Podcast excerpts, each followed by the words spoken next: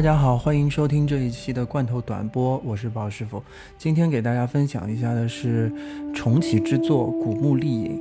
啊，作为一个游戏改编的电影，它跟游戏一样是经历了起起伏伏，当中也传出过好像有停拍的这种情况。然后游戏当中，《古墓丽影》其实已经出到了第九座。那是由水晶动力在二零一三年为大家制作的这款，不论从呃质量来说还是口碑来说，都获得了巨大的成功，同时也重新焕发了这个作品的生命力。直到最近的一座《古墓丽影十》《古墓丽影崛起》，也是带来了更加多的玩家的喜欢。所以我相信这个电影还是有相当一大部分的游戏玩家会去作为拥趸，一定会去看一下的。那说一下这回电影，他的角色选角，当然最重要的就是就是劳拉这个角色。那这次出演劳拉的是之前，呃饰演过机械姬的，同时也是法莎的女朋友坎妹。除此之外，还有我们非常熟悉的那个吴彦祖在其中出演。他的我看了一下演员表，他演的那个角色叫路人，不知道他的戏份这次会有多少。说一下这次看预告片之后的感觉啊，预告片大概两分钟左右，基本上故事上、故事剧情上感觉是是设定在劳拉在二十岁左右的第一次冒险，那其中不乏有很多秀肌肉的成分，有很多劳拉的新的一个形象的刻画，还有她的一些经典武器，比如说狩猎弓、冰镐，或者是一些跳跃的元素。当然，我们最熟悉的双枪在最后也会出现。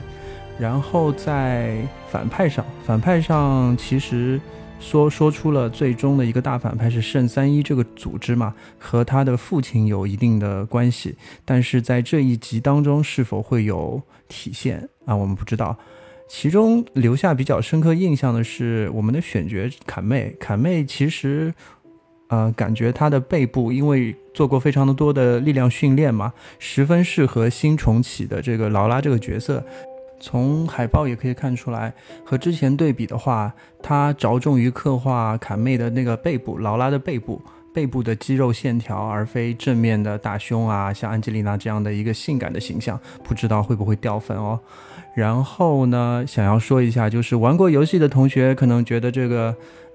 电影在很多的场景桥段设计上和游戏是高度重合的，那对于玩过游戏的同学来说，可能就缺少了一种新的体验。这也是游戏改编电影的一个通病。我们可以细数一下，类似于《生化危机》啊，类似于啊之前的《刺客信条》，但是你在看的时候，可能某一些片段，类似于《刺客信条》当中的信仰之月。你会感到非常的燃，魔兽当中一些角色的出现也会给你代入感非常的强，呃，可以有兴趣的话可以去找一下 IGN 这个游戏平台，其实做过一个对比视频，他们其实用之前的游戏片段，重新把这个两分钟的电影预告片做了一下，几乎做到了一模一样。就整个看完预告片之后，我觉得这部片子应该是不会有太好的。表现的，但还是会去看。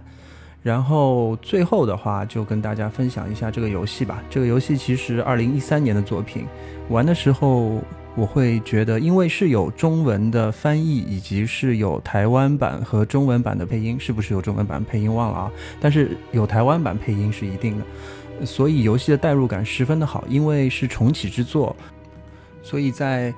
呃，形象上也有所颠覆，然后人物上也是成为了一个最年轻的劳拉，第一次踏上了冒险之旅。成长是围绕着整个游戏的剧情线发展的一个很核心的元素。啊，除此之外，还有一些生存的要素，因为你掉到一个荒山野岭了，活下去也是非常的必要。所有的武器和啊道具都是需要采集开放世界中的各种元要素去制作的。呃，除此之外，当然还有很多神秘的要素，因为在一个孤岛上，有不同的组织的出现，然后会得到很多的笔记和很多的古墓当中的一些线索和录音，你可以听到为什么这里是这个样子的，非常吸引人，一步步把你带入整个剧情，让你探索下去。还有动作冒险的部分，有点跑酷的元素，因为每次在山崩地裂、什么跳跃和滑索的时候，特别是在使用冰镐去冒险的时候，都非常带感的。作为一个沉浸式的半开放的一个游戏，它其实做得非常的好。但是这一类游戏是需要玩家去投入体会的，其实是靠玩家的参与和长时间的文本的灌输，才让你会体会到啊角色的成长和角色的变化。回到电影来说，在时长上它一定是不够的。不够去表现那么多东西的，